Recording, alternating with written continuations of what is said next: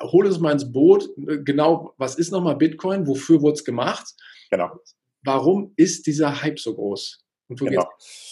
Der, der, Hype kann nur deswegen so groß sein, äh, weil wir Menschen halt diese psychologischen äh, Trigger unterliegen, dass wir sagen, äh, oh, wir, wir, wollen mehr haben. Wir wollen über Nacht sehr viel von etwas haben und, und, schnell reich. So, das ist so ein bisschen, das ist so ein bisschen das Thema, was Bitcoin eigentlich gar nicht wollte, aber da ist es so in den letzten Jahren hingekommen. Was bedeutet Bitcoin? Bitcoin ist im Prinzip eine Zusammenstellung aus zwei Worten, Bit und Coin. Ja, wir kennen aus dem Computerbereich Bit und Bytes. Das ist ja. eine Speichergröße, Speichereinheit und dem englischen Begriff Coin für Münze.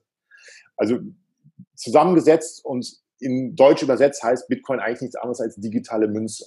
Okay. Bitcoin ist eine, eine digitale Währung, die entwickelt wurde, damals, wie wir eben schon äh, angesprochen haben, im Rahmen der, der Bankenkrise, um ein Geldsystem zu erschaffen, was halt auf mathematischen Grundlagen mhm. funktioniert und nicht mehr aufgrund von Banken untereinander. Ja, so das ist das Thema Bitcoin eigentlich. Okay. Ähm, und wir brauchen dafür keinen Mittelsmann mehr. Das heißt, wir können, wir beide können uns Bitcoin hin und her schicken ohne eine Bank. Ja. Ja, direkt von, beispielsweise vom Smartphone auf Smartphone. Das heißt, wir machen uns so ein bisschen unabhängig vom eigentlich klassischen Finanzsystem. Ja das war so, das war so dieser, dieser Gedanke hinter Bitcoin. Und das hat natürlich sehr viele Leute damals angesprochen, weil sie gesagt haben, okay, ich will raus aus diesem, aus diesem klassischen Finanzsystem, aus diesem Schuldgeldsystem, ich mache mir mein eigenes Geldsystem. Das war so ein bisschen dieses revolutionäre Denken. Ja. ja. Und ähm, das, da war sehr viel Idealismus damals mit, mit dabei.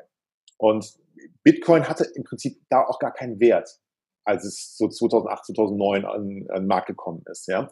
Und den ersten wirklichen Wert hat es dadurch bekommen, dass ein Programmierer in einem Fachforum jemanden gesucht hat, der ihm seine zwei Pizzen bezahlt, die er bestellt hat. Ja.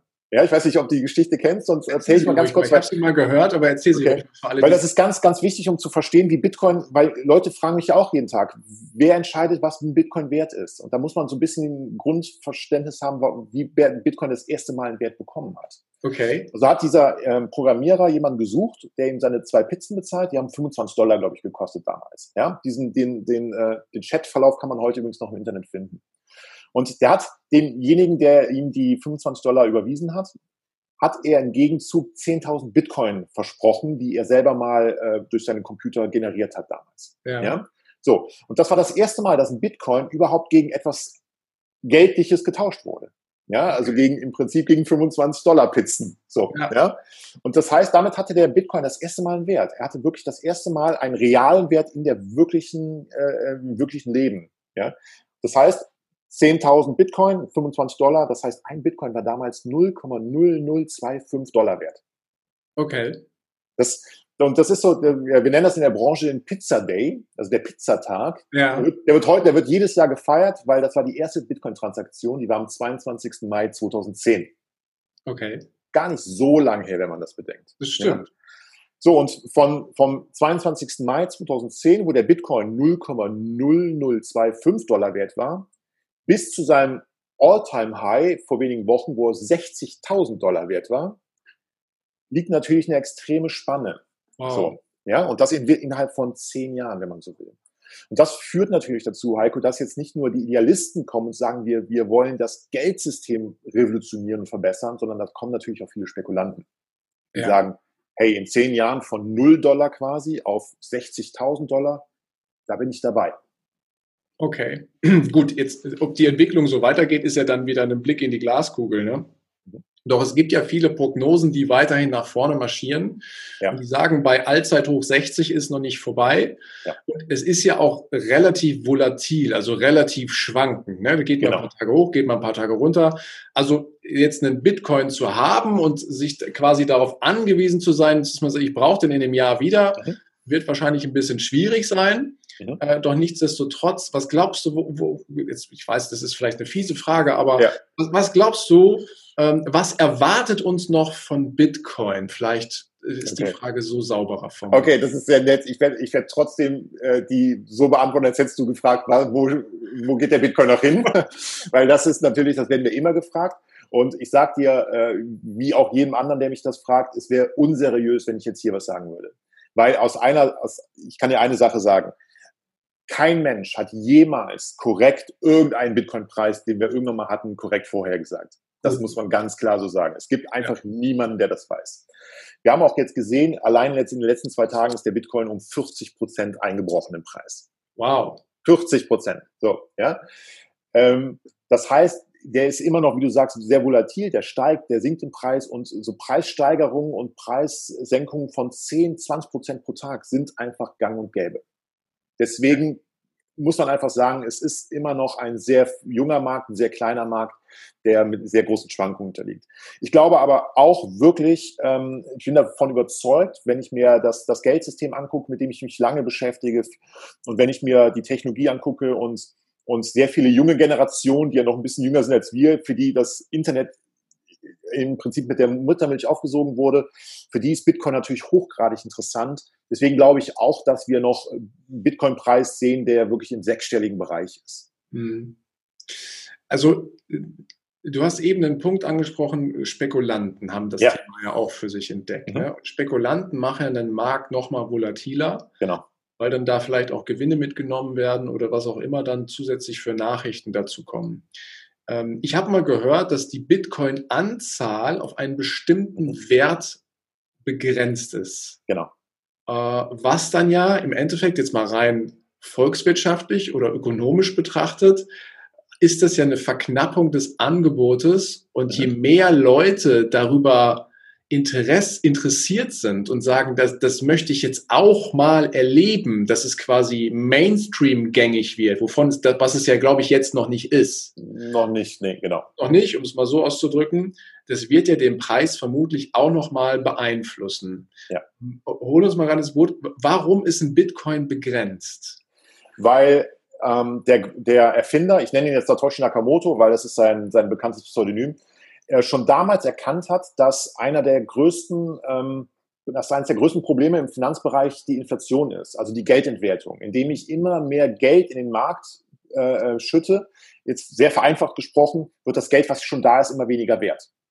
Ja, und er hat gesagt, ich möchte ein, ähm, dem inflationären Geldsystem einen deflationären Bitcoin gegenüberstellen. Das mhm. heißt, Bitcoin wird dadurch, dass er begrenzt ist, kann er nicht unendlich produziert werden wie du richtig sagst, das Angebot wird immer knapper, die Nachfrage steigt aber aufgrund, ja, so, das ja. ist ja diese Spirale. Und ähm, dadurch bekommt der Bitcoin erst wirklich seinen, seinen äh, teilweise exponentiellen Wertanstieg. Ähm, ja, das heißt, als der Bitcoin angefangen hat, im, im Jahr 2008, da wurden alle zehn Minuten werden übrigens neue Bitcoin produziert. Okay. Ja, das nennt man, das nennt man Mining. Bitcoin orientiert sich sehr stark an dem, an, an Edelmetallbegrifflichkeiten. Man spricht ja von digitalen Gold. Ja. Und ebenso wie Gold geschürft wird, wird also auch Bitcoin geschürft. Nur am Computer, nicht in der Mine, natürlich. Ja. So, 2008 wurden alle zehn Minuten 50 neue Bitcoin produziert. Okay. Ja? Aktuell sind es nur noch 6,25 alle 10 Minuten. Das heißt, das Angebot, was jeden Tag auf den Markt kommt, wird alle vier Jahre halbiert. Mhm. Ja?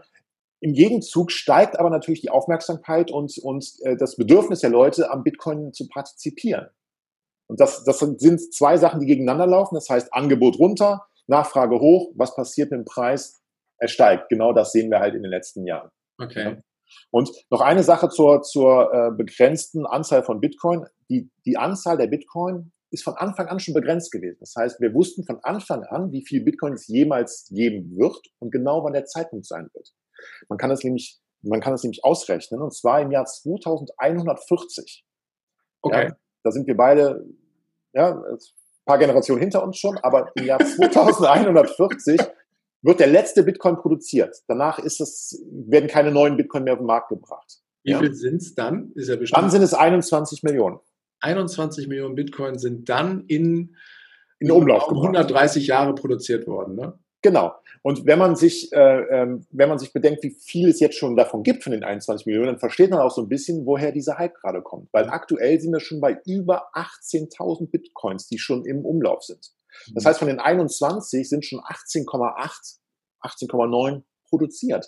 Das heißt, wir reden in den letzten 100 und Jahren nur noch von, von 1, Millionen Bitcoins. Mhm. Die anderen sind schon verteilt. Und ja, wenn etwas viel wert ist, dann wird das halt, dann wollen Leute es haben und halten es auch fest. Ja. Ja, weil von diesen 18, Millionen Bitcoins ist nur ein Bruchteil wirklich frei handelbar. Der Rest liegt irgendwo und wird gehalten von den Leuten. Wow. Okay. Wie Gold. Ja, der größte, Großteil des Goldes wird ja auch nicht gehandelt, sondern wird ja, liegt ja irgendwo fest. Genau. Genau, so ist es, richtig. Früher war es ja mal so, dass Gold auch für die Währung hergehalten hat. Ne? Das hat sich ja mittlerweile auch ein bisschen verändert. Genau, und ich sehe auch, das vielleicht noch die Ergänzung zum Bitcoin, weil es sagen immer viele Leute, ja, wir werden bald mit Bitcoin bezahlen. Ich sehe das überhaupt nicht. Ich sehe, Bitcoin sehe ich als, als sogenanntes Asset, als Anlagegut. Ich mhm. glaube nicht, dass Leute, dass wir später mit Bitcoin bezahlen werden. Funktioniert aus meiner Sicht nicht. Aus verschiedenen Gründen. Wir zahlen ja auch nicht mit Gold, ne? Also das ist ja sehe ich auch so, genau so ist es. Ja. Haben wir früher mal, aber würde heute auch keiner mehr machen. Ja? Und auch da ist es ja die Parallele zu Gold. Vielleicht macht es dann auch Sinn, warum viele sagen, das ist das digitale Gold. Auch Gold ist ja rein von der Ressource her begrenzt. Ne? Wir, wir, kennen ja, ja. unsere Goldvorkommen nach jetzigem Stand. Genau. Wir wissen ja, wie viel das ist und dementsprechend ist es, hat es eine ähnliche Funktion wie quasi das Gold. Ne? Genauso ist es. Ja, deswegen, das ist ganz witzig. Deswegen, ich meine, äh, die, die Hörer können es jetzt natürlich nicht sehen, aber ich habe hier mal einen Bitcoin mitgebracht. So wird so wird Bitcoin oftmals, ich halte jetzt eine Goldmünze hoch, die, wo, wo das Bitcoin-B drauf ist, ja, für alle, die es jetzt nicht sehen können.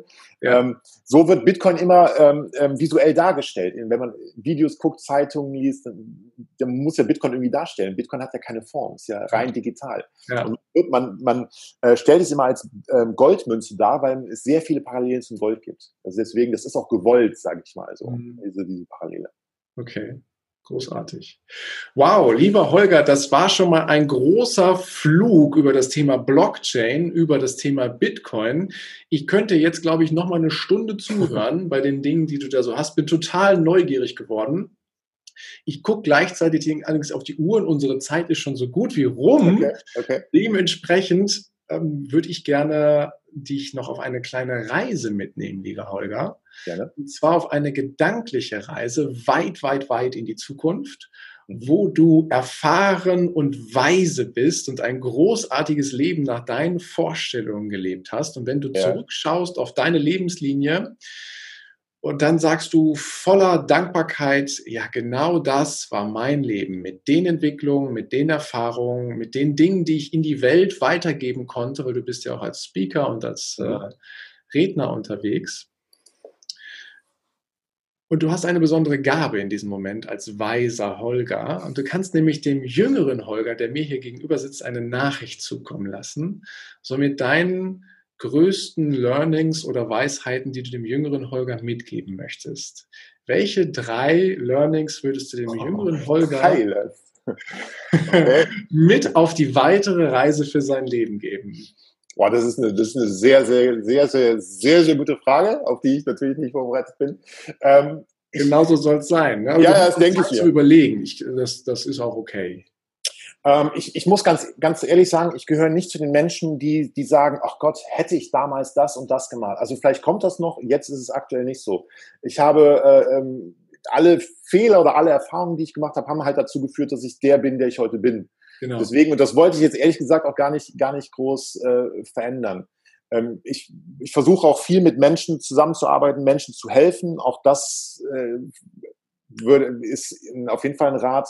Ähm, ich glaube, dass je mehr man Menschen hilft, anderen Menschen hilft, ihre Wünsche und Ziele zu erreichen, desto ähm, leichter erreicht man seine eigenen Ziele. Also die Erfahrung habe ich gemacht.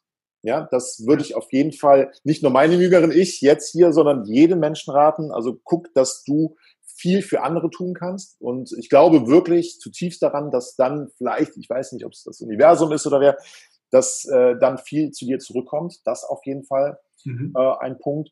Ja, und ansonsten müsste ich mal drüber nachdenken. Müssen wir vielleicht auch eine zweite Folge machen. Dann komme ich noch mit der wir, können gerne, wir können gerne in die zweite Folge gehen. Wenn jetzt jemand sagt, boah, das, was der Holger da erzählt, ne, über das Thema Blockchain, Bitcoin, und mir gefällt seine Art und Weise, wie er die Dinge erklärt, und der will Kontakt zu dir aufnehmen, was ist so dein Lieblingskanal? Wie können die Menschen zu dir Kontakt aufnehmen, Holger? Ah, das ist ja heute, ähm, ich, ich, bin, ich bin natürlich irgendwo auf den meisten Social-Media-Kanälen vertreten. Ähm, nicht immer sehr aktiv, aber zumindest äh, für eine Kontaktaufnahme reicht das. Ich habe ich hab eine Website, ansonsten, ich bin, glaube ich, auf allen gängigen äh, Social Media, Facebook, äh, Instagram, alles, was es da so gibt. LinkedIn kann man mich irgendwo finden, wenn man meinen Namen eingibt. Dann verlinken wir das alles in den Show Notes hier mit drin. Wer draufklickt, findet dann direkt den Holger genau. und kann zu dir Kontakt aufnehmen. Sehr gerne. Genau. Großartig. Und ich habe noch eine Sache, wo ich mal einen Satz anfange und du ihn aus dem Bauchgefühl, aus der Intuition heraus einfach vervollständigst, okay? Okay. in Ordnung. Freiheit bedeutet für mich, ähm, das tun zu können, was ich tun will, aber vor allen Dingen, und ich glaube, das, den kennt jeder den Satz, das nicht tun zu müssen, äh, oder das zu lassen, was ich tun muss. Also ich, die Freiheit, wirklich über meine Zeit äh, und über, über mein Leben selbst zu entscheiden. Und das ist kurz die Ergänzung, das ist ja der Grund, warum ich damals in die Selbstständigkeit gegangen bin, weil ich gesagt habe, es kann nicht sein, dass, ich hatte auch immer ein Problem mit Vorgesetzten, muss man dazu, muss man dazu sagen. Es kann nicht sein, dass andere Menschen über mein Leben bestimmen. Ja, oder dass ich für die Ziele anderer Menschen arbeite. Ich arbeite gern mit Menschen zusammen an ihren Zielen, aber dann immer auf, auf Augenhöhe. Ja, und deswegen es geht ganz viel bei mir über das Thema Freiheit, Unabhängigkeit, Souveränität, Selbstbestimmtheit. Das ist ein ganz, ganz wichtiger Punkt für mich. Okay, ja, danke. Und der wichtigste Satz in meinem Leben lautet? Äh, das sind gute Fragen, die du mir stellst. Ähm, mein, mein, Leben beeinf also beeinflusst das Thema Lernen und Wachsen. Das ist ganz, ganz wichtig für mich. Ähm, es gibt jetzt nicht den Einsatz, aber ich, hab, ich bin geprägt worden durch, durch, den, durch den Ausspruch, ähm, konstant lernen und wachsen. Das ist ganz wichtig, das ist so ein bisschen mein Lebensmotto. Ist auch das, was ich ja geschäftlich mache. Ich helfe Menschen ja gewisse Dinge zu verstehen, ihren Horizont zu erweitern. Ja. Und ähm, ich weiß, wenn, wenn man irgendwas erreichen will oder wenn man irgendwie aus, aus etwas ausbrechen will, dann muss, geht immer einher, dass man so die Perspektive so ein bisschen wechselt. Ja? Und deswegen, man muss sich weiterentwickeln, konstant lernen und wachsen. Das ist so mein Motto. Ein wichtiger okay. Satz für mich. Gut. Und der deutschsprachige Raum entwickelt sich in den nächsten zehn Jahren wohin? Oh, hättest du, mich vor, hättest du mich vor der Pandemie gefragt, dann, dann war ich da vielleicht ganz optimistisch.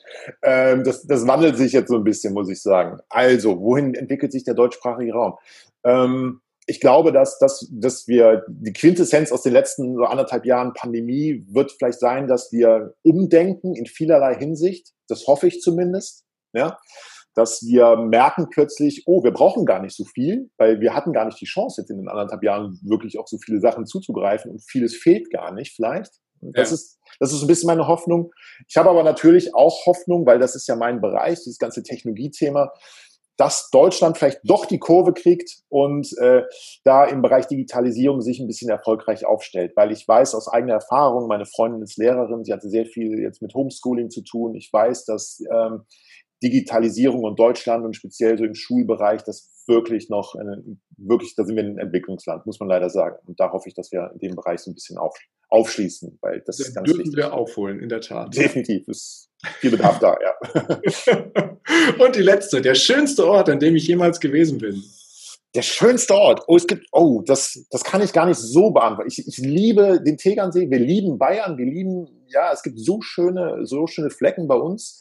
Ähm, ich mag aber auch das Kontrastprogramm. Ich bin auch gern, stehe auch gerne in Dubai mal auf einem, auf einem äh, Wolkenkratzer oder in der Wüste, ja, und, oder in New York. Also, das ist immer so situativ. Man, es gibt nicht den einen Ort, aber wenn du jetzt sagst, also das, was mir spontan in den Sinn kam, war Tegernsee, Bayern. Das ist, da kann man wirklich hat man Ruhe, da hat man äh, Natur, kann man seine Seele ein bisschen baumeln lassen. Sehr schön. Ja. ja, wir haben ja auch in Deutschland wunderschöne Ecken. Absolut. Das haben wir ja in den letzten Monaten immer wieder erkannt. Ja? Absolut, das stimmt. Ja, ja, das ist so.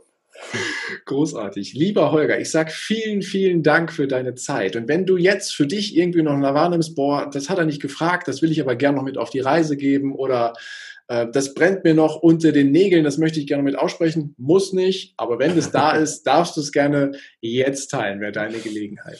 Nee, alle, also es hat das alles, wir haben alle wichtigen Themen aus meiner Sicht angesprochen. Du hast mir, mir ein paar Fragen gestellt, die mich hinten raus ein bisschen nochmal ins Nachdenken gebracht haben. Ja, danke dafür. Äh, nee, alles, alles gut, hat mir sehr viel Spaß gemacht und ich hoffe, ich konnte dem einen oder anderen so einen kleinen Impuls zumindest äh, geben, dem einen oder anderen Zuhörer von dir, sich zumindest mit der Technologie zu beschäftigen. Und das, das vielleicht noch der Schlusssatz von mir. Ähm, ich, ich werde ja auch oft gefragt, ist denn Bitcoin für jedermann was? Und ich sage nein. Ich weiß, dass man eine gewisse ähm, vielleicht Risikoaffinität, aber man muss eine gewisse Gelassenheit haben, was, was das eigene Geld angeht. Deswegen, ich glaube, es ist ein Fehler, wenn man sich nicht zumindest mit Bitcoin mal beschäftigt, mit modernen Finanztechnologien, weil wir werden zukünftig sehr viel damit zu tun haben. Ja? Aber ähm, man muss also jetzt keine Sorge haben, wenn man jetzt nicht Bitcoin sofort versteht oder so, dass man dann irgendwie hinten dran ist. Also wir haben, jeder hat dann auch die Chance, äh, vielleicht ein bisschen ein Stückchen vom Kuchen abzubekommen.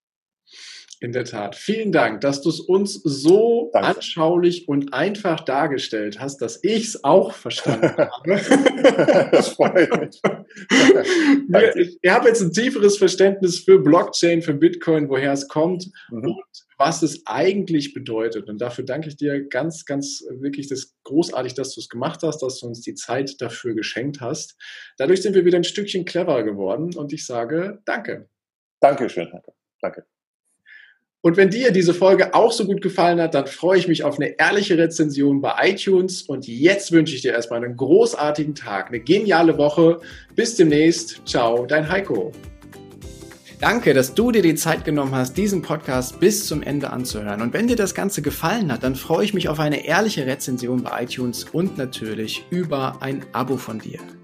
Gerne kannst du mir auch Fragen zuschicken, was dich beschäftigt, welche Themen ich tiefer behandeln sollte, damit ich noch mehr auf dich eingehen kann. Jetzt wünsche ich dir erstmal einen genialen Tag, eine großartige Woche. Bis demnächst. Ciao, dein Heiko.